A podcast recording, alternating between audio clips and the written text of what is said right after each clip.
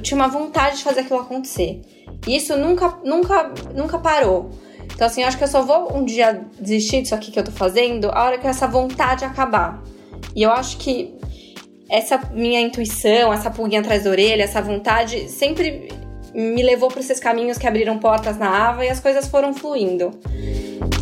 Eu sou a Thais Roque e esse é o De Carona na Carreira, um podcast que apresenta as mais incríveis jornadas profissionais de executivos a celebridades. Juntos, nós vamos passear pelos caminhos percorridos por pessoas de sucesso e eu vou te mostrar que o impossível é só uma questão de ponto de vista. Vamos embora? Os empreendedores que têm um sonho, uma paixão, mas estão com pouca verba para investir, vão amar o episódio de hoje. Eu sentei para conversar com a Letícia Correia, fundadora da marca de lingerie Ava. A empresa nasceu na casa dos pais dela e virou sucesso de vendas no Instagram. Hoje, a Lê tem três lojas em shoppings de luxo de São Paulo. É claro que eu perguntei tudo a respeito desse processo, como foi o decorrer desses anos para você, caroneiro ou caroneira, que clicou aqui em busca de inspiração. A Lê se formou em publicidade e design de moda e conseguiu as, unir as duas paixões na Ava: o marketing através das redes sociais, né? E a criação dos produtos. Mas não foi logo de cara que ela pensou no empreendedorismo. Ela começou a carreira na WGSN, uma empresa de pesquisa de tendências, só que ela tinha uma vontade de conhecer o corporativo em empresas maiores. Então, ela foi fazer um programa de trainee na Mondelez, na Kraft, em marketing de chocolates e aprendeu sobre todas as áreas da empresa, desde o operacional da fábrica até o posicionamento de produto no mercado. Quando acabou, ela se questionou: será que agora não era a hora dela viver uma grande paixão? Será que ela não tinha que ir atrás de um sonho, de abrir algo seu? O que me fez chamar Letícia aqui hoje foi a sinceridade como ela conta a jornada dela. Eu sou amiga da irmã dela há 20 anos e eu perguntei: será que a Lê seria uma boa entrevistada? E a primeira resposta da Babi foi: ela é a pessoa mais sincera que eu conheço. E é isso que eu busco pro De Carona na Carreira. Então, Babi, um beijo, muito obrigada. A gente vai falar sobre a estrada profissional, empreendedorismo na moda, planejamento, a nossa famosa síndrome da impostora e a Letícia vai contar até quais posts engajam mais no Instagram, o que, que você deve fazer, postar, investir quando você está começando. Enfim, dicas valiosíssimas. Apertem os cintos que a estrada dela já começou.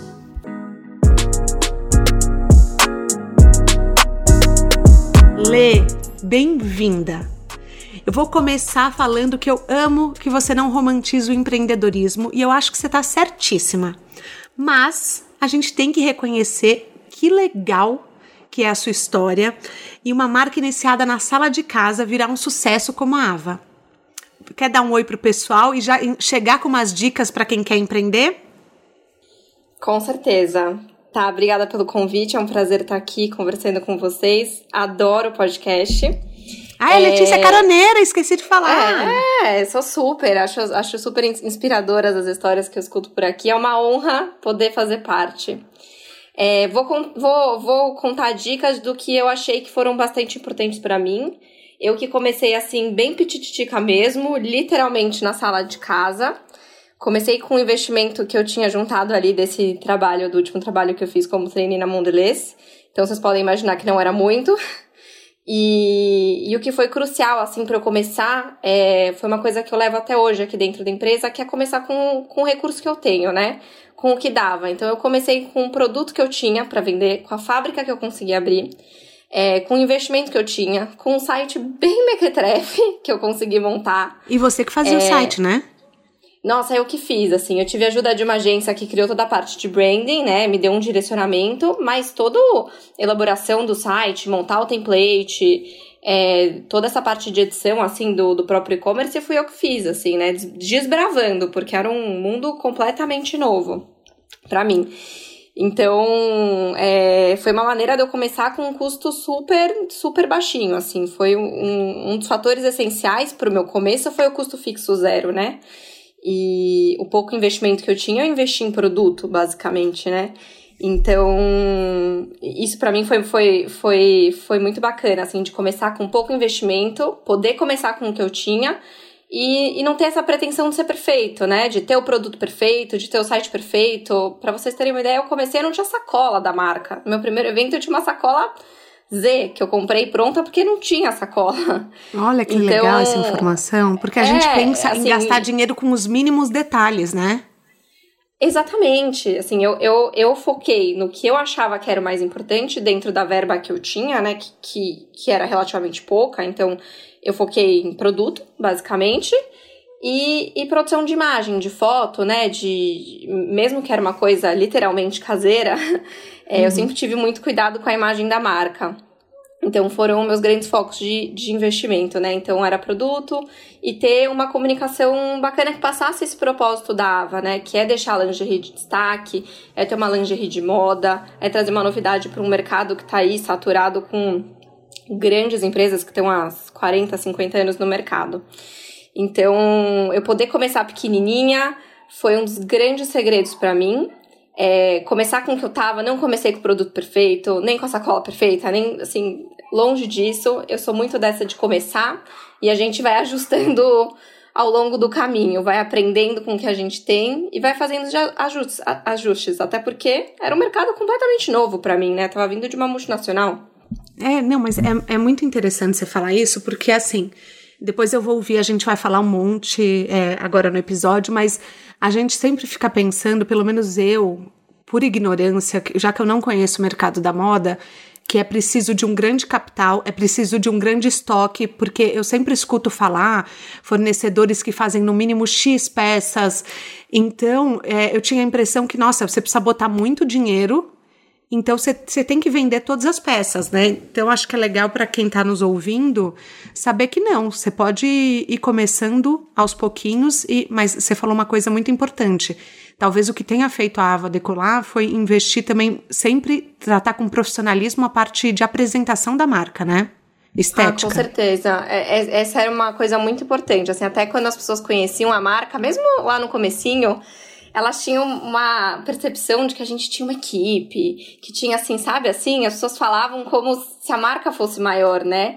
E aí eu lá nos bastidores tava, gente, será que a pessoa sabe que isso aqui é uma eu presa? Tipo, só tem eu aqui. então, essa, essa, essa preocupação é, minha com foto, com imagem, com identidade, é, foi desde o começo, né? Eu podia tratar algumas outras coisas de uma maneira mais caseira, mas isso para mim sempre foi prioridade, né? A maneira como as pessoas fossem enxergar a Ava, né? O primeiro contato da Ava. Ser uma foto de um produto, ia ser um post, é, entrar no site e ver que tá tudo, as fotos todas bonitas, é, contando a história da marca. Como que foi o dia 1, um, por exemplo? Você falou. Uou! É, eu, é, não, para todo mundo que tá ouvindo a gente já ficou curioso para dar uma espiada na marca da Letícia, é, vai correndo seguir a Ava nas redes sociais. Lê, quais são, quais são as redes sociais da Ava e a sua? Vamos lá. A Ava é o Ava Intimates, tudo junto. E o meu, que eu também sempre posto bastante novidade, coisa sobre empreendedorismo, é Letícia MR Correia. M de Maria, né? M de Maria. Letícia M.R. Correia. Tá. Eu vou colocar tudo no descritivo da plataforma. As minhas redes sociais vocês já sabem, é arroba Rock, e lá vocês podem conhecer sobre a minha consultoria de carreira. Eu também falo um pouco sobre cultura pop, sobre Kardashians, eu analiso carreiras, eu também aprendo diariamente e ensino o que eu sei. É, então, também curtam o podcast nessa plataforma que vocês escutam. Agora, Lê, é, uma das coisas que me chama muita atenção, que eu quero saber, eu tenho muita curiosidade das pessoas, é o dia 1. Como que foi quando você pegou os produtos, chegou em casa e aí você fez o quê? Foi assim, tá, agora ferrou, gastei todo esse dinheiro em produto, o que, que eu tenho que fazer? Ou você já tinha um shooting marcado, umas fotos? É, como que era? As fotos eu fiz antes. Eu consegui pegar os pilotos, né? A gente, normalmente, o processo de criação, a gente faz a pilotagem antes, né? Então, eu consegui fotografar antes. E aí, na, na verdade, foi, não, foi, foi meio ao contrário. Não foi que chegou o produto, eu falei, o que, que eu vou fazer, né? Eu já tinha marcado um lançamento na minha casa, assim, super caseiro, para as amigas, assim, famílias e tal. E eu acho que É, até outro dia eu recebi uma pergunta no meu Instagram falando: ah, como é que eu faço para começar a vender, fazer as primeiras vendas? Para mim, as primeiras vendas são as mais fáceis, porque a gente tem que bater na porta das amigas e da família e a melhor pessoa para testar o teu produto, que vai te falar a verdade. Você acha que então... eles falam ou eles compram só para agradar? Porque às vezes eu tenho a impressão que família e amigos compram para dar uma forcinha. Tem a forcinha, com certeza. E aí você vai vender com fazer um caixinha, tá? Isso é um lado bom. Mas, pelo menos a minha família, eu uma, venho de uma família de muitas mulheres, né? Somos em três irmãs e minha mãe. E são pessoas muito críticas. Então, elas, para mim, foram as primeiras pessoas a dar pitaco nessa coleção. E, e esse lançamento realmente foi para pessoas muito íntimas, assim. Foi um núcleo de amigas próximas. E, e, já nesse lançamento eu consegui fazer vários ajustes de produto de coisas que elas me falaram. Então foi muito legal. É, eu acho que tem essa pessoa que compra e não fala nada, com certeza, né? Que compra para agradar e depois nunca mais vai comprar se não gostou. Mas se você tem aquela tua amiga ali que é sincerona, eu acho que esse é o momento da gente testar. E... Sem se magoar, né? Sem, ah, tem que ter coração aberto para ouvir crítica. Assim, é assim que a gente melhora, não tem jeito, ainda mais falando de produto, né? E, e aí, o que aconteceu do, do dia 1? Um? É, eu já tinha um evento marcado, já tinha feito as fotos com, com os pilotos, né? E eu já tinha um evento marcado. E as peças não chegavam. Não então, chegaram? Não, não chegavam, não chegavam, não chegavam assim. Chegou no 45 do segundo tempo. Assim, eu não lembro se chegou um dia antes ou no dia. Sabe aquele sufoco? Gente. E, tipo, cancela, meu Deus, cancela, não cancela, fornecedor enrolando, aquele pá, meu Deus, ela vai me entregar, não vai me entregar. No final deu tudo certo. Mas essa fornecedora é a fornecedora que você tá até hoje? Imagina, de jeito nenhum. Essa foi. Eu, eu até contei para você, eu fiquei seis meses procurando fornecedora quando eu comecei. Foi um processo muito difícil, é uma, é uma, é uma mão de obra bem específica para quem trabalha com lingerie. Então, achei uma fábrica e a gente começou a trabalhar juntas. E hoje eu não trabalho mais porque depois dessa coleção foi um fiasco. Eu tive que. Eu fiquei sem fábrica por uns dois meses. Eu falei, meu Deus, vou ter que fechar. E. Enfim, depois deu tudo certo, conseguimos outras fábricas. Hoje a gente, graças a Deus, tem uma gama aí de fornecedores muito parceiros que eu agradeço todo dia que estão com a gente há anos. Que legal. É, mas é, isso, assim, foi uma construção ao longo desses anos de empresa e de relacionamento. Mas esse lançamento aí, o dia 1, foi assim, na emoção. Aí chegou no final, chegaram os produtos, chegaram parte, né? Nem tudo, acho que chegou no dia. E aí eu montei na minha casa, na sala de jantar, assim, tem até foto que eu postei outro dia. Montei em cima ah, depois você me manda jantar. pra postar? Com certeza. Assim, até postei, assim, que eu fiz um VM, né, que é o, é o toda a decoração, enfim, de, de produto. Coloquei, tinha uns post-its, assim, com preço. A sacola era uma sacola lilás. Sabe assim? Uhum. E... Mas foi super legal, foi super gostoso. Aí eu montei esse lançamentinho, no final foram as amigas, enfim.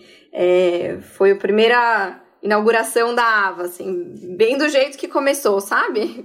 Caseirão. Você sabe que você me lembra a história da Care Natural Beauty, que eu sei que você conhece as meninas. Ai, adoro as meninas, adoro Ela, a Care. Elas contaram no podcast, para quem ainda não ouviu o episódio delas, que elas falaram que os produtos não iam chegar pro lançamento. Elas tiveram que pegar um avião ir até a fábrica e voltar com os produtos na mão, porque elas não tinham coragem de despachar, que elas tinham medo de extraviar. de extraviar. Mas, gente, essa, gente. É, essa é muita parte, é, sabe? É, a gente vê as pingas que o povo bebe, mas não vê os tombos é que leva. Isso, esse perrengue acontece, hein? Eu acho muito importante porque quando você entra no Instagram, muito lindo, e você vê uma marca toda assim bem produzida, você fala, nossa, por que, que essa pessoa deu essa sorte eu não? Gente, caroneiros uhum. que estão ouvindo, todo mundo passa perrengue. Os perrengues, muitas vezes, as pessoas só não compartilham nas redes sociais porque elas acham que é, é, ou é inútil ou talvez não, não tenha a ver com aquele momento. Só que depois vira um grande aprendizado. É, então, eu falo sempre para encorajar que se tá difícil nesse momento que, que vocês estão vivendo, ouvindo, as coisas vão melhorando. É, é, a história do tempo, né, Lê? Uhum, com certeza. Ah, e até eu... mesmo eu me pego comparando, né, essas pessoas. Assim, eu sei dos perrengues que tem por trás de quem trabalha nesse mercado. E eu mesmo pego me comparando. Nossa, olha a marca de fulano, de ciclano, né? A gente olha o tudo lindo e esquece do. Porque as redes sociais são um recorte, né? Foi, Com certeza. Eu até li um post essa, é, ontem que falava assim: se eu gravar 20 minutos de stories, é uma fração de 24 horas tão pequena, tão pequena, que é um recorte escolhido por mim a pessoa estava escrevendo num texto isso de como as redes sociais é, não refletem é, a história inteira, né? Não uhum. necessariamente são mentiras, porque são verdades que a gente posta, mas são frações. E me, é, a sua história me lembra muito, Lê, a história da Sofia Marusso, da Girl Boss. Eu não hum, sei se hum, você conhece. Sim. Que, ela, que ela conta que para quem tá ouvindo, assim, ela fez 2 milhões de dólares sem sair de casa. Então, ela só tinha uma funcionária nos dois primeiros anos da marca. Quem não leu esse livro, eu vou deixar na bio. É um livro super importante, assim, para empreendedoras e empreendedores. E, e ela falava: Olha, eu vendia tudo online. Olê, e você também vendia somente online e nesses bazares pequenos que você fazia para amigos, correto? Exatamente. Eu não tive um crescimento tão rápido que nem o da Sofia, é, mas foi isso mesmo. Eu acho que hoje a gente tem uma possibilidade como empreendedor de começar é, de uma maneira barata, né? E, e fácil, né? Que é o digital. Então eu tive a sorte de começar no digital. Mas como é... que, é, que era o papel do Insta na sua vida? Assim, você, tá bom, você chegou lá e falou: vou abrir uma conta no Instagram, arrobava. E, e aí, foi, foi naturalmente ou você fez cursos? Você, o, que, o que, que você teve que aprender? Tá, eu, eu sempre encarei o Instagram como minha maior janela, meu maior canal de, consumi de, de comunicação com o meu consumidor, né? E é até hoje. Então, desde o dia 1, eu, eu tinha a noção que essa ia ser a minha ferramenta, que eu ia, que eu ia me comunicar com esse pessoal que eu queria vender. Então, antes mesmo de, de ter o produto, de, de fazer esse lançamentinho que eu fiz, eu já, já tinha conta no Instagram, eu já aquecia com inspiração, já fui aquecendo com bastidores, então eu fui gerando esse, conteúdo relevante. E quando eu lancei o site, eu já tinha até uma quantidade significativa de seguidores, por não ter produto nenhum, e o que já me fez começar a ter venda, né? Então. Jura? Aquecer, juro, assim, tanto que no primeiro dia eu tive vendas X, quando eu abri o site. Falei, nossa, tipo, dá um chavinho nesse pessoal do Instagram. Já tinha uma quantidade de, de seguidores. Porque eu fui ali uns 3, 4 meses antes, eu já tava aquecendo aquilo. Era todo tipo, dia. Vamos lançar, a marca vai existir. Sim, não era todo dia, mas eu tinha uma programação, tinha uma constância. Tá. É, mesmo que eu não tinha foto do produto, eu postava inspiração, ou eu postava é, frases da marca, enfim, tipo, bastidores da fábrica, das primeiras pilotos.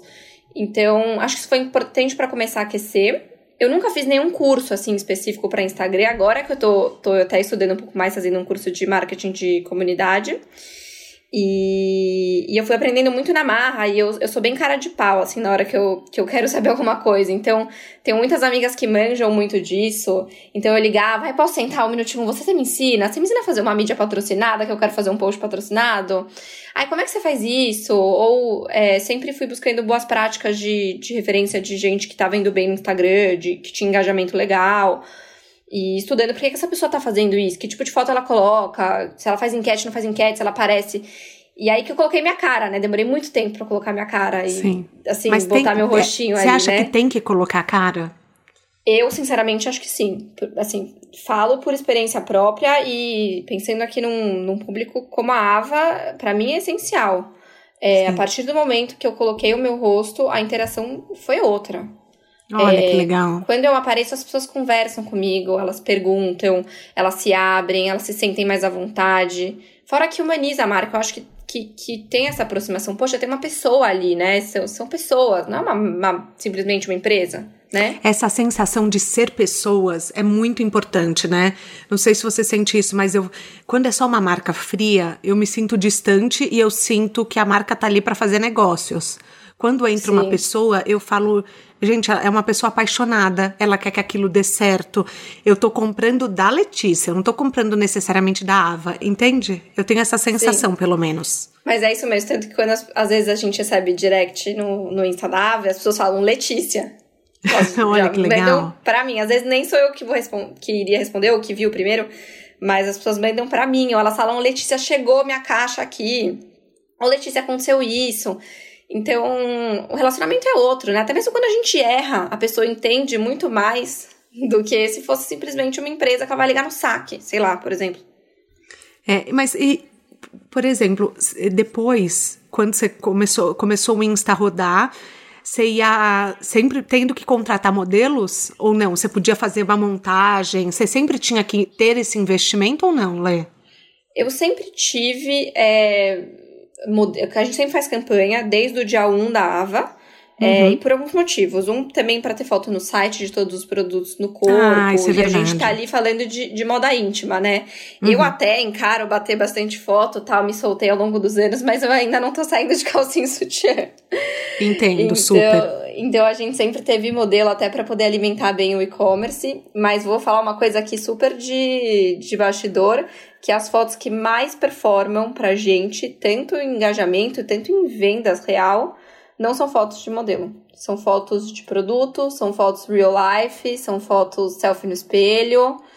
E, Olha que legal. E essa questão de, de, de humanizar, de trazer para a próxima, né? A modelo acaba às vezes sendo uma coisa fria e distante. Acaba sendo distante, porque a pessoa olha e fala. É, ela tá ali representando um papel, quase como se fosse uma atriz, né? Então, muito legal Isso. você trazer esse ponto. Bom, e daí passaram três anos você trabalhando de casa, correto? Correto.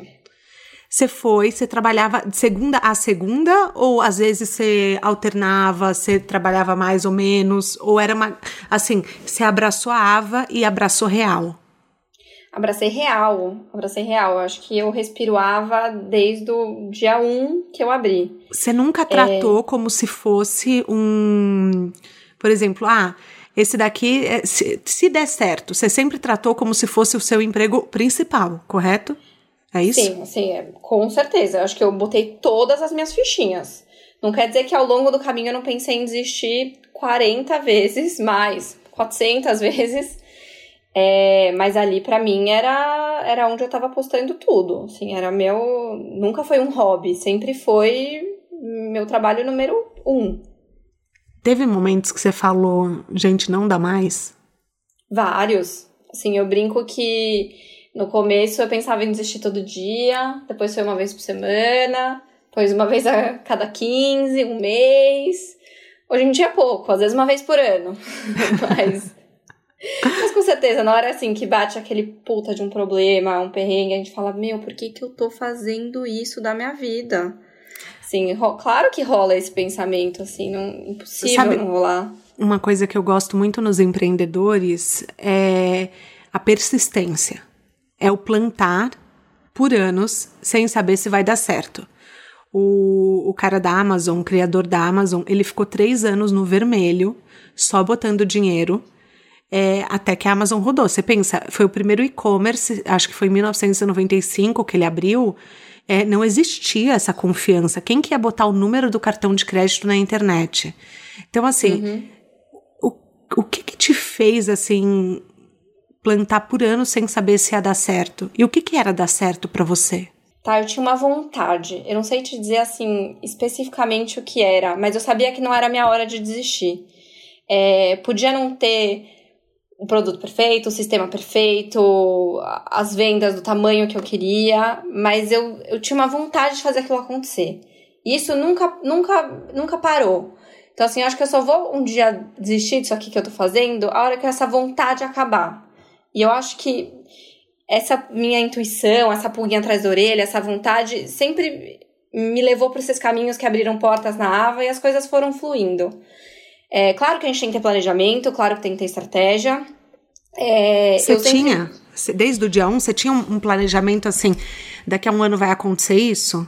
Desde o dia 1, não. No começo eu não fui uma empreendedora de business plan. Tinha tudo para ser, até porque sou marqueteira, enfim, sou publicitária de formação, é, trabalhei em multinacional, mas eu não tinha a menor ideia se esse negócio ia parar em pé. Então, o, o, o comecinho eu fui levando um dia de cada vez. Depois disso, eu sempre mantive uma planilha, né, um, um, planejamento ali de, de cinco anos. Claro que ele já foi refeito, já perdi a conta de quantas vezes a gente já refez esse planejamento. Mas eu sabia onde eu queria chegar, assim. É, não exatamente, mas eu sabia é, lá na frente onde eu queria estar. Então, tinha uns marcos importantes que eu, que eu queria alcançar. Claro que isso mudou, teve coisa que foi mais para frente, mais para trás, mas, mas eu tinha um mapa, né? Um, um, caminho, uma trilha ali, que eu sei que é um caminho que a gente vai mudando, mas ela existia. Você tem alguma dica de é, como fazer metas e cumpri-las? Porque, por exemplo, é, uma meta que a gente vai falar agora depois era o shopping, mas o shopping era uma coisa uhum. muito surreal, era uma coisa muito grande, era uma coisa uau, tá, estar num shopping. Que hoje você tá em três já. Beijinho no ombro. É isso aí. Mas, é, depois a gente vai falar do shopping. Mas assim, é, como que você traçava metas realistas para não se frustrar? Olha, é muito difícil, assim, é, nesse começo, realmente eu fui levando um dia de cada vez, não tinha uma meta muito, muito clara, principalmente quando eu era eu presa, digamos assim. É, depois, depois a gente foi colocando no papel, né, a partir do momento que surgiram as lojas, que o e-commerce realmente começou a ir melhor, então eu, eu penso muito nesse, numa meta que seja alcançável, né, primeira, tipo, que ela seja real, que ela seja tangível, que eu possa medir, então é uma coisa que eu, que eu trabalho muito também com as vendedoras. Então, quem trabalha com vendas, né, com, com varejo, a gente tem meta, né? Tem meta de venda, tem cota. Então, a gente tem várias métricas de analisar como que isso está performando, se é ticket médio, se é cliente, o que que é. Então, isso para mim, desde o momento que a gente abriu as lojas, a gente teve metas muito claras de faturamento. Uhum. Fora essas metas de faturamento, eu tinha as minhas metas pessoal com a Ava, né? Então, o que que eu queria para isso? É, o que, que eu queria dessa empresa. Então, dentro das minhas metas estava assim, sim, eu quero ter loja física. Sim, eu quero ter uma loja de shopping. É, eu quero que meu e-commerce fature tanto. Eu quero estar em 100 multimarcas, por exemplo. Então, é, é difícil falar assim, ai, ah, não me frustrei ao longo do caminho? Sim, me frustrei. Teve metas que a gente não atingiu, mas por outros, teve metas que estavam lá três anos para frente, como shopping, no caso, que a gente nossa, foi uma grande surpresa, né? E, e, e acho que o importante dessa história da meta é você ter claro o que, que você quer. Talvez a, a, a linha do tempo mude, mas para mim estava claro os meus caminhos com a Ava. E como que foi receber assim, é, pensar no shopping? Conta um pouco para quem está nos ouvindo, é, como que rolou, porque eu sei que tem uma história super é, legal por trás disso mas eh, porque para os caroneiros que estão ouvindo, a gente bate um papo antes para montar o roteiro e, enfim, eu já vi você falando no Instagram, Lê, mas é muito gente grande, né? Ter uma loja no shopping é assim, não tô para brincadeira, não dá mais para voltar atrás. Você não sente isso? Pelo menos eu olhando, eu penso, quando eu tô na minha casa, eu tô segura. é. Mas você já tinha essa impressão de no shopping assim, putz, meu negócio, hoje eu, minha paixão é um negócio? Você já tinha essa ideia ou o shopping te trouxe essa ideia? Não, foi uma, foi uma grande aventura desde o princípio, né? Como eu falei, estava no, no, no, meu planejamento ter loja em shopping. E aí, quando me ligaram do, do grupo. A JK Iguatemi foi a nossa primeira loja, né? Tenho um super carinho por essa loja. Quando me ligaram do Iguatemi, querendo marcar uma reunião, eu achei que era trote, sabe assim? falei, falei, imagina, quem sou eu na fila do pão? É, eu sou uma marca minúscula. Como que eles sabem que eu existo? Eu sempre tive essa percepção de que eu era muito pequena, né? Nossa, eu sou muito pequena, eu sou muito pequena. Eu tinha isso na minha cabeça, que eu era muito pequena. E aí, tanto que eu fui ver a loja e tal, eu falava, gente, imagina, isso não é para mim, imagina. Então, assim, é, e aí, no final, rolou uma possibilidade de a gente entrar de uma bom, maneira... que humano você falar isso, porque é muito o que a gente pensa no fim, né? Não, eu chegava em casa e dava risada. Eu falava assim, eu, eu tenho meu pai e o Ale, que são meus super. Ale, meu marido, que são super meus conselheiros aqui. E eu falava, gente, me ligaram do shopping, hahaha. assim, eu não, não acreditava, né? E, e no final é, deu tudo certo, a gente recebeu uma proposta de fazer uma loja pop-up. E hoje a gente tá lá há dois anos, então foi uma operação que, que rolou super bem. E ter a loja pop-up me possibilitou ir com uma segurança um pouquinho maior, assim, né? De não ser um risco tão, tão gigante. É, mas para mim o JK foi uma grande virada de chave. Por mais que eu queria que isso acontecesse, assim, né? Já estava no planejamento, é, eu não tinha noção do que, do que ia me trazer de mudança. E mudança aqui, tanto de percepção de marca, é, as pessoas olharam a Ava de uma outra maneira. Assim, as, as pessoas falavam, nossa, a Ava tá no JK. Sabe? Sim. As pessoas, assim, era o mesmo produto que tava pendurado naquela arara. Era o mesmo produto pessoas- que você vendia no Insta. Era o mesmo produto que eu vendia no Insta. Mas as pessoas olharam com outros olhos, entendeu? Como assim, é uma marca de gente grande, sabe? Sim, é isso que eu falei. Tipo, é, É gente isso. grande total. Uou. É. E, e aí, isso foi muito. Eu, eu, não, eu não tinha essa percepção que ia ser tão grande, né? Essa diferença. E outro fator que foi. que também me surpreendeu foi como o e-commerce começou a decolar é, por conta da loja do JK. Então, assim, foi abrir a porta sem fazer nenhuma outro tipo de ação. O site começou a vender muito mais. E ali a gente vai entender, porque assim, realmente, você tá lá num shopping bacana como é esse que a gente tá, traz um endosso, né? Assim, fora que traz uma confiança. As pessoas hoje têm medo de comprar na internet, ainda assim. Então fala assim, poxa, a loja existe, a loja tá num lugar legal, qualquer coisa eu posso ir lá e trocar. E se tá no JK, a marca deve ser bacana. Então, é, o ganho de marca que a gente teve, eu não sei te dizer. Fora, assim, muitas outras portas que se abriram por conta disso. É, então foi um marco, assim, foi um turning point total. Mas você não tinha ideia, até tocar o telefone, você não tinha ideia que, que assim, que sua marca já estava nesse ponto. Imagina, tinha a menor ideia. Imagi- assim, achei que tava far, far away.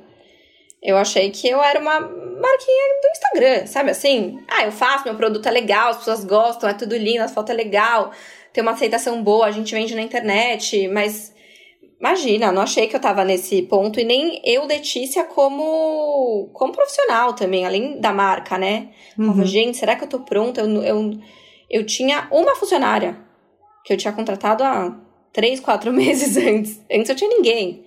Falei, eu vou ter que montar uma equipe. Eu vou ter que ter um sistema melhor do que eu tenho. Fazia, basicamente, acompanhava em planilha de Excel. Era uma coisa muito pitica. E, e assim, as pessoas sempre acreditaram em você, Lê? Como que é, você acreditava mais, menos? É, as pessoas sempre falaram, nossa, vai dar certo. Teve alguém que falou, você é doida de fazer lingerie? Muita gente falou, você é doida de fazer lingerie. É sério? É porque às vezes as Sério. pessoas pensam e não falam na nossa cara, né? Não, eu, eu escutei. com certeza, não, com certeza. Não, eu, graças a Deus, tenho uma família, um marido que me apoiam muito, senão eu já teria desistido. É, isso me jogou muito pra frente. Meu pai, que é meu sócio, também me empurra pra caramba. É, mas já escutei, porque é um mercado super difícil, por alguns motivos são fábricas muito difíceis de encontrar, é um produto difícil de fazer, é um produto caro para fazer e que você na ponta não consegue vender por um preço muito alto, que nem um vestido ou enfim, qualquer coisa do gênero. Então, é, tem toda essa barreira de entrada, então é sofrido. Fora que empreender no Brasil no varejo de moda, você já precisa ser casca grossa pra caramba, né? Então, eu vim de um emprego estável, com plano de carreira, com é, muitas coisas que poderiam ter acontecido ali para mim, né, profissionalmente, que seriam excelentes, mas joguei tudo pra cima, assim, né, de uma certa forma. Então, a gente fala assim, você é maluca, você vai largar esse emprego, você tem maravilhoso pra, sei lá, o que, que vai dar nesse negócio? Você trabalhava na Kraft de chocolates. É, quer dizer, chocolates, hum, várias, vários produtos, né? Sim. É, e você passou num programa de trainee que é altamente concorrido. Teoricamente, você estava com o seu caminho feito. Sim. O que que rolava? O que que rolou? É, foi, foi uma decisão, assim, muito difícil essa mudança de carreira. Eu sei que muita gente passa por esse momento. Eu passei, né, eu de- de chorava para ir trabalhar. É, não é fácil. E, e uma das coisas que foi difícil é que eu não odiava o que eu fazia. Não é que assim, nossa, pra mim eu odeio esse trabalho, eu preciso mudar. Então, isso pra mim ainda foi mais difícil. Porque, por um lado, eu, eu adoro o corporativo, eu acho que tem muita coisa bacana, eu me via de uma certa forma podendo fazer essa carreira, mas eu, que nem eu falei assim, eu tinha uma pulguinha atrás da orelha de que eu queria ter um- alguma coisa minha. Eu tinha essa pulguinha de empreender. Isso tava é, gritando pra mim. E era um momento de vida que eu podia fazer esse, esse, esse passo, né? Eu abri a Ava, eu tinha 25 anos. Então, é, eu podia fazer uma loucura, né? Depois eu podia voltar pro mercado, ou eu morava na casa dos meus pais, eu não tinha um compromisso financeiro, que eu podia dar uma arriscada. Então, foi uma decisão super difícil, porque você tem ali um plano de carreira incrível, você tem um salário bacana.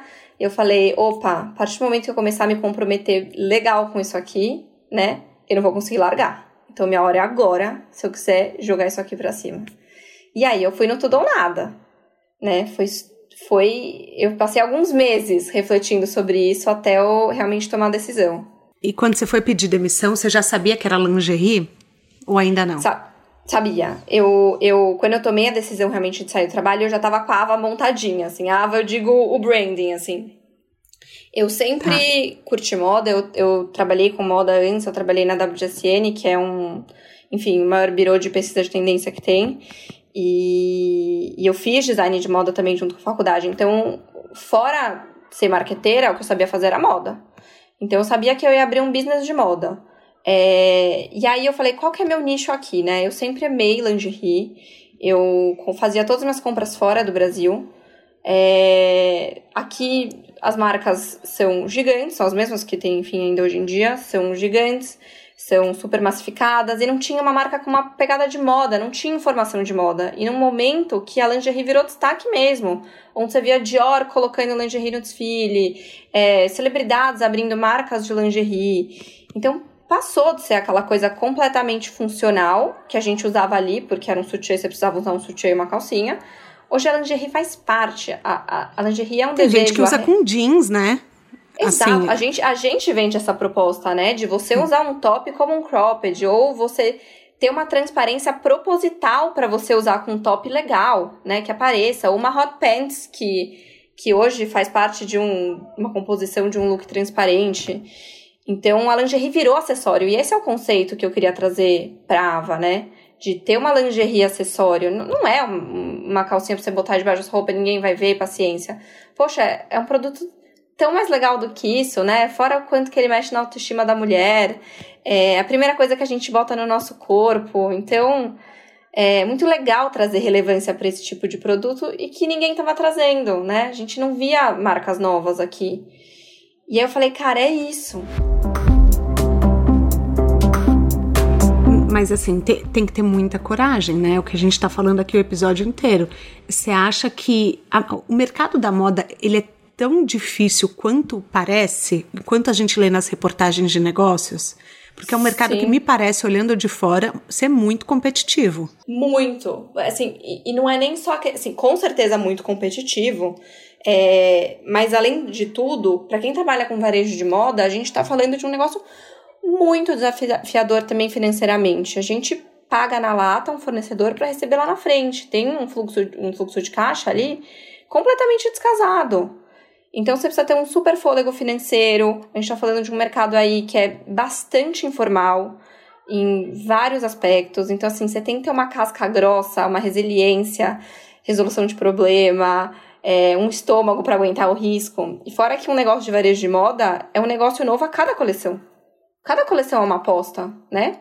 Eu aposto numa coleção, é um negócio completamente novo. Claro que dá aquele frio na barriga. Meu Deus do céu, isso vai vender para pagar todos os contos que eu tenho que pagar. Já aconteceu de você achar que um produto ia bombar e não vendeu? Já, já, já aconteceu isso, já aconteceu ao contrário. É, já errei para cima e para baixo. Porque daí você tem que fazer esses cálculos com meses de antecedência, né? Sim, sim, sim. A gente, a gente faz todo um planejamento de coleção com, no mínimo, seis meses de antecedência. Então é claro que é uma aposta. Alguém já te agradeceu por ter usado a lingerie em algum momento X? Você já ouviu alguma história muito Não, legal que você possa compartilhar? Boa. Tem, tem uma que tem um body que eu, que eu devia chamar body do pedido de casamento, body do noivado, não sei, deixa eu dar um nome para ele aí. É, mas três clientes já foram pedidos em casamento com esse body. Mentira, gente! Então, ó, quem quiser casar, porque é. eu acho que, assim, é, é, é um, é um livre-arbítrio, todo mundo quer ou não quer casar, mas quem quiser, vamos botar o link desse body aí no descritivo aí. da plataforma. Depois você me manda qual que é. Com certeza, é engraçado. E elas vêm contar a história, é tão bacana escutar. Porque elas vieram, as, as três vieram contar, ai, você não sabe, eu tava usando body no dia que eu fui pedido em casamento, foi tão legal. Sei. O que, que é mais difícil de criar uma marca de sucesso? Ai, é, eu acho que no começo, primeiro, obrigada por marca do sucesso, já adorei. É, no começo, é, o que era, o que foi mais difícil para mim foi lidar com risco. É, eu sou uma pessoa relativamente conservadora, então empreender é viver no risco 24 por 7. É, ainda mais falando aí de varejo de moda. Então foi muito difícil. Eu posso falar que foi muito, foram muitas noites que eu não dormi pensando, meu Deus do céu, como é que eu vou pagar essa conta? É, será que isso vai dar certo? Será que eu tô ficando louca? Será que eu vou perder todo o meu dinheiro? É, foi muito difícil para mim, assim, ter esse estômago de, de, de lidar de estar no risco sempre. Eu que vim de um emprego muito confortável que meu salário pingava todo mês. E hoje eu aprendi a viver com isso, vivo, vivo tranquila com os riscos que eu tô confortável a tomar. E hoje, para mim, meu desafio atual, eu acho que é a gestão de pessoas. É, é claro, cada vez mais aqui para Ava, que minha empresa não existe sem a equipe que eu tenho hoje. É, Fico muito feliz de ter construído o que eu construí até aqui, mas claro que eu sou uma jovem líder aprendendo pra caramba. Então é um grande desafio saber como motivar pessoas, como montar uma equipe de uma maneira é, que seja mais funcional para as tarefas que a gente tem, né? De como ter gestão de conflitos. Enfim, é uma coisa que eu aprendo diariamente e eu e eu acho que é uma grande chave para você ter uma empresa de sucesso, você ter uma essência de equipe muito, muito sólida. O que que tirava seu sono no começo? Olha, A, além dos riscos assim que você está falando. Uma coisa que me pega muito, que, que me tira, assim, que me, me dói, que tira meu sono até hoje, é alguém ter uma má experiência na Ava. Assim, isso para mim pega na alma, sabe assim? Eu sou uma pessoa muito orientada para cliente desde o início. Isso é uma coisa minha, é, Letícia. E, e eu saber que a pessoa não teve uma experiência boa, seja com produto, seja com atendimento, seja com a logística que chegou atrasada, isso me dói. Então, assim, eu sou muito chata nesse quesito. Então, as meninas, assim, a gente tenta fazer o melhor atendimento possível. É claro que os erros acontecem, né? E aí a gente tenta reverter de qualquer maneira, né? A gente é, tem um contato muito próximo, a gente liga, a gente é, resolve, troca, é, mandamos um agrado para cliente. A gente já fez cada loucura. Essa contar, parte de excelência gente... em serviços, não, quero saber tudo que você está entrando na minha parte preferida, mal sabe você. É, é os bastidores. Os, não, não é os bastidores, assim, é a excelência em serviço em si é, é uma parte que eu sou apaixonada. E no universo online, eu imagino que assim, você tem o feedback na ponta do dedo. A pessoa, se ela tem uma experiência ruim, é, e ela, ela pode entrar e reclamar na caruda. Você faz um treinamento para as vendedoras antes, para elas saberem lidar com, com imprevistos. Como que funciona isso na essa parte de excelência em cliente? Sim, a gente tem uma equipe dizer. muito enxuta, então que possibilita eu estar muito perto desse contato. Então, assim, eu posso falar que eu leio e fico sabendo de 99% das coisas que acontecem, tá? É, isso é uma coisa meio freak minha. E, e, e eu sempre passei para as meninas que trabalham comigo, que estão aí lidando com o cliente, da importância desse contato, isso que você falou, com de pessoas. Então, deu um problema, a cliente mandou um e-mail, mandou mensagem no Instagram, qual, qualquer que for, a gente pega a mão no telefone e liga. A gente liga. É o primeiro contato que a gente faz. É tete a tete. Oi, puxa, aqui eu sou a fulana da Ava, eu estou acompanhando o seu pedido. para saber que não é um saque, não é uma máquina, não é um e-mail automático de ok, recebemos sua mensagem, vamos estar providência. Isso não existe aqui, né? Então, é, as meninas são muito próximas das clientes. Assim, por mais que a gente cresceu, a gente tem um volume grande de, de vendas de clientes, mas a gente consegue ainda, graças a Deus, eu fico muito feliz de conseguir ter esse contato próximo, da gente ligar e falar: Oi, eu tô aqui, eu sei do seu problema e eu vou te ajudar. Tá tudo bem, eu tô cuidando, sabe assim?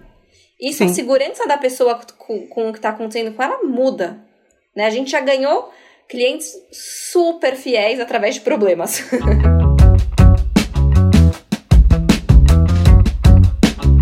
Olê, eu tenho uma super dificuldade de enxergar o meu trabalho como ele realmente é. Eu postei esses dias, inclusive, no LinkedIn, que eu me surpreendi quando eu soube que o podcast foi parar nas paradas de sucesso do Spotify, porque nós, mulheres, acabamos sendo muito impactadas pela síndrome da impostora. É, eu entrevistei semana passada a Erika Firmo, do LinkedIn, que ela falou que uma mulher não se candidata para uma vaga, olha, olha que absurdo, se ela não cumpre 100% dos requisitos. 100%, não é tipo 90%, é 100%.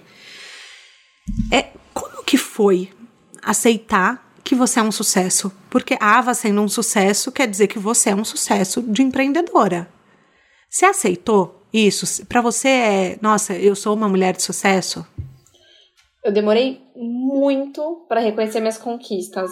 E eu acho que isso da síndrome do, da impostora é uma coisa que me acompanha lá desde o do programa de trainee.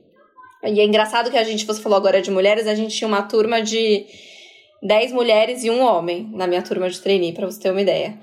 E, e a gente falava muito da síndrome do, do impostor lá, porque a gente entra numa, numa grande empresa, num programa aí de 30 mil pessoas, só entram 10, então você chega lá, o pessoal tá te estendendo o tapete vermelho. Você é o futuro líder dessa companhia. Você vai ser não sei o que, não sei o que lá. Você vai ter projetos tal, tal, tal. Então você fala, meu Deus do céu, que horas o pessoal vai descobrir que eu sou uma fraude e eu não sei porcaria nenhuma. tipo, como que eu enganei esse povo, né? Sim. Então a gente... Isso, isso, esse sentimento sempre me acompanhou. É engraçado que era bastante com mulheres. E na Ava não, não foi diferente, assim. Eu, eu demorei para entender o tamanho da minha marca. Então, até mesmo quando eu falei agora do shopping, é, eu não nem imaginava que eles poderiam me notar. Eu achei que eu era muito pequena. Então, é, eu acho que por muito tempo eu subestimei a minha marca. Por muito tempo eu achei que eu era muito pequena e, e eu só fui perceber as minhas grandes conquistas, esses marcos de sucesso, quando as coisas apareciam escancaradas na minha frente ou quando alguém falava alguma coisa muito clara para mim. Então, assim, é, eu demorei para valorizar o meu trabalho. Hoje, assim, é um exercício, né? É um exercício, claro. Mas eu consigo enxergar melhor as minhas conquistas. Na consultoria, eu atendo muita gente que quer abrir um negócio, mas não sabe o quê. Então, a gente faz o processo, a gente mapeia, estrutura o projeto e muitas vezes é apresentado em rodada para investidor. Você passou por esse momento? Você teve sócio investidor? Sim, a gente passou recentemente. É, chegou um, foi exatamente isso. A gente começou com, com um dinheiro super pequenininho ali que eu tinha salvado da empresa e rodei com isso por, por algum tempo. E chegou um momento que eu percebi que eu queria mais. É, que eu queria ter um crescimento mais acelerado. E eu sabia com o capital que eu tinha, eu poderia crescer um tanto. E se eu fosse atrás de um investimento, o meu crescimento seria com certeza muito maior, né? Então, eu comecei a buscar, é, conversei com muitos amigos, com consultores, com gente do mercado financeiro. E foi um momento de. E eu acho que quem, para quem está nesse momento de busca de investidor, é, eu acho que é um momento muito interessante, porque eu nunca estudei tanto sobre a minha empresa. Sim, eu realmente debrucei sobre a Ava, sobre os. Claro que eu sei, sempre soube todos os detalhes da empresa, mas assim, eu debrucei sobre todos os meus números, vi quais eram os meus gaps, quais eram as minhas oportunidades. É, e mais importante de tudo, saber o que eu queria com esse investidor. Existem diversos tipos de investidores que você pode ter. Tem um investidor que vai só te dar o dinheiro, tem um investidor que vai te dar o dinheiro com know-how, é, tem um family and friends. Então, é, foi um processo de autoconhecimento, de eu entender o que eu queria como como quem eu queria colocar como sócio, né? Eu não segurei essa bucha até agora para colocar qualquer um na minha casa. E, e, entender muito bem sobre a minha empresa. E aí rolou, foi, foi muito bacana. A gente teve um investimento de um fundo na nossa operação de site. Mas você é... já tinha que saber antes de buscar, desculpa a ignorância, você já tinha que saber antes de buscar o tipo de investidor que você queria ou foi uma coisa que você foi vendo o que, que tinha no mercado e no final você viu que se encaixava melhor para a Ava? Foi isso. Eu levantei o que, que eu tinha de possibilidade e eu achei que essa opção do fundo era, era, era no momento o que seria melhor para Ava, o que eu me sentiria mais confortável, vamos dizer assim. E aí a gente foi batendo na porta, assim, eu fui. E aí, novamente, a cara de pau. Oi, tudo bom? Putz, conversava com um amigo, tô pensando em abrir para investidores. Conhece alguém? Você quer dar uma olhada na minha planilha? Putz, pode me apresentar? Você acha que fulano teria interesse? E fui na caruda. Muito, muito, muito legal. E vocês não tinham loja ainda em shopping? A gente tinha aberto o JK, Tá. E aí, claro que isso também foi uma grande abertura de, de porta, né? A pessoa acaba enxergando a marca de uma outra maneira. E, e aí a gente conheceu esse fundo que fez um investimento no site. E aí veio uma mega síndrome da impostora atacando novamente. Que esse foi um dos momentos que eu também reconheci o sucesso da Ava, né? Eu saí de uma das reuniões, né, com o fundo e falei, gente, as pessoas querem colocar dinheiro no meu negócio. Nós não estamos fazendo um favor, né? Ninguém me conhece aqui. É, ninguém tem obrigação de. Não é caridade. Essa pessoa Sim. acredita no potencial e ela quer investir, botar o dinheiro dela no negócio porque ela acredita que isso vai dar certo. Eu falava, cara, que incrível. Sabe assim? Ou mesmo se essa, pessoa é importante tá perdendo duas horas do dia dela para ela me escutar. Então, assim, alguma coisa eu tenho para contar. Olha, é... esse reconhecimento é muito importante foi, foi uma outra virada de chave para mim a entrada desse investimento. Assim, claro que o investimento foi importante, mas é, pro meu entendimento do negócio, sabe? Para ver o quanto eu tava subestimando e entender que meu caminho podia ser muito maior.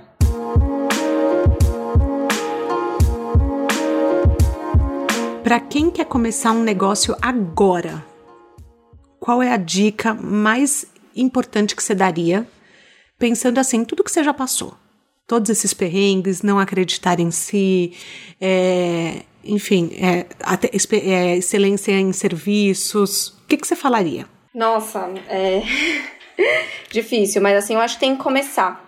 Eu vejo muita gente ensaiando e não começa, e com medo, ou esperando alguma coisa, ou esperando teu dinheiro, ou esperando teu produto. Cara, não vai ter, não existe esse momento. Não existe uma seta vermelha luminosa que vai falar, é agora. Isso, isso não vai existir. É... Então, caroneiro, que... se você tá ouvindo esse episódio, é para você e é agora. Vai. Eu brinco com meu pai, sempre falo assim, eu quero um sinal, eu quero um sinal, eu queria uma seta vermelha, tipo, e não existe isso. O, uhum. sinal, é, o sinal é esse, o sinal é, é você começar com o que você tem. E se você for esperar tá perfeito, você perdeu o bonde. Essa é a minha opinião, assim, para muita coisa. Então, é começa. O que, que é sucesso para você hoje? É, hoje, para mim, eu acho que sucesso é muito mais do que número de faturamento, quantidade de loja.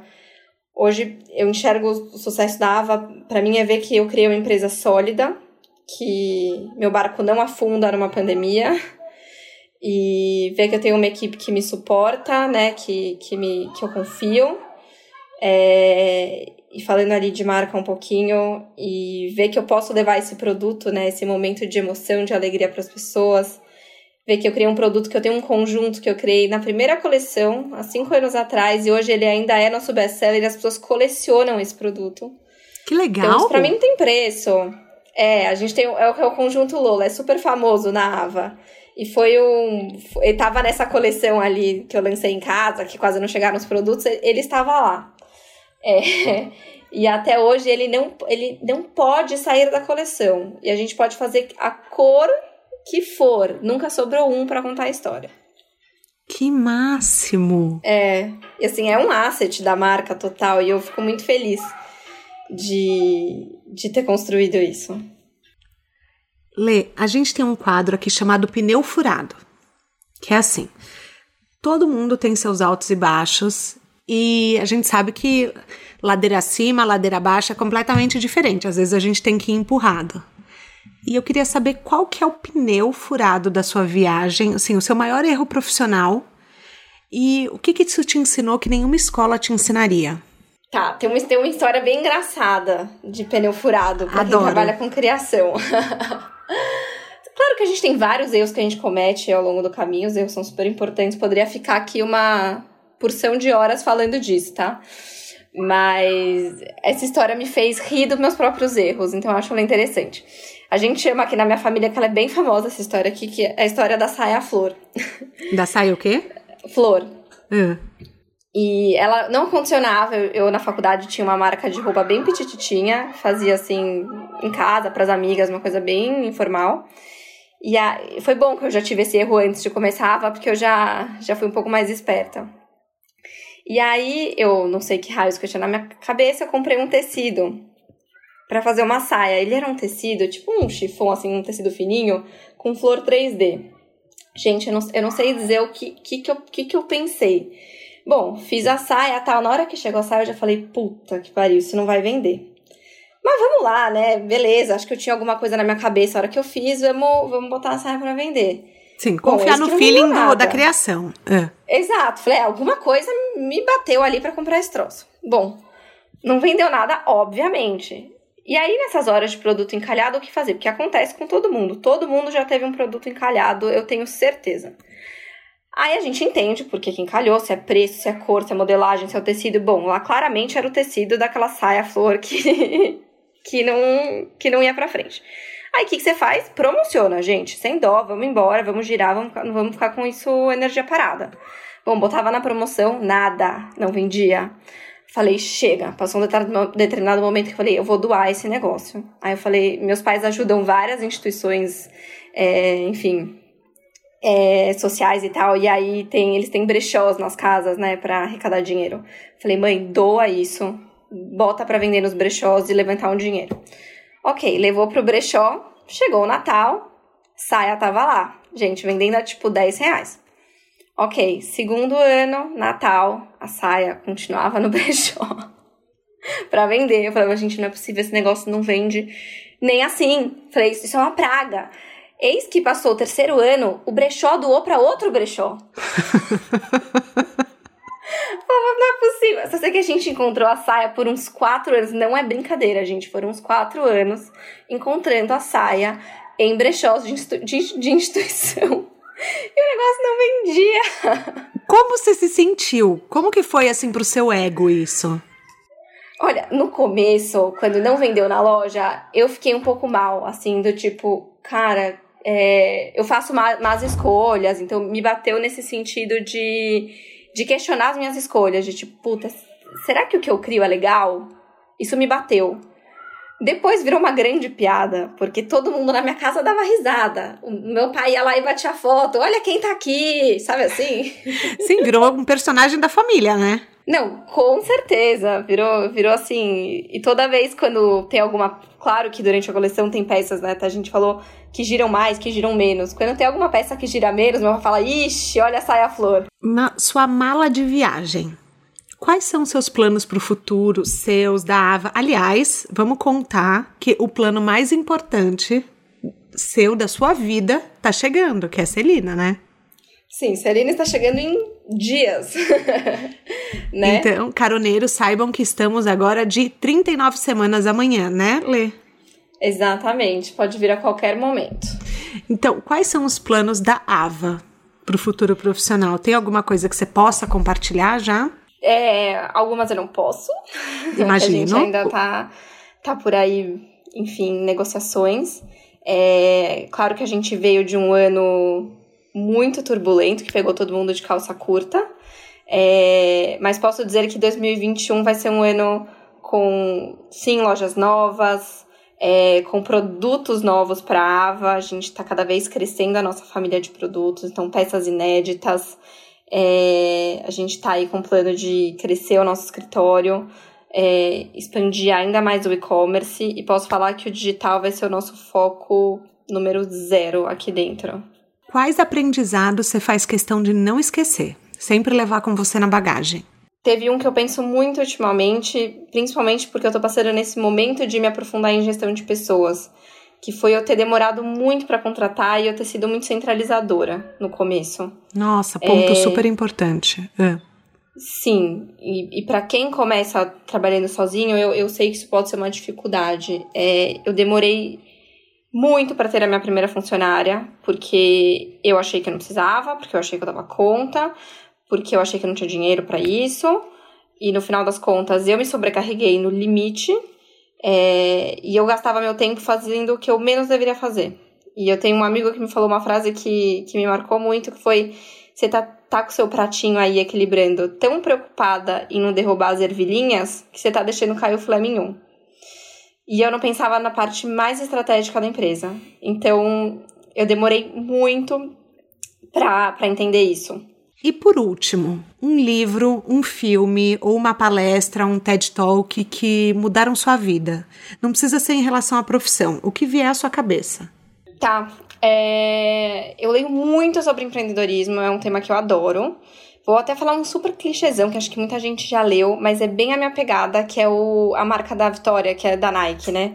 E eu gosto, eu amo esse livro porque ele conta os perrengues. Eu não eu conheço, eu não conheço esse livro. Nossa, é muito bom. É do fundador da Nike.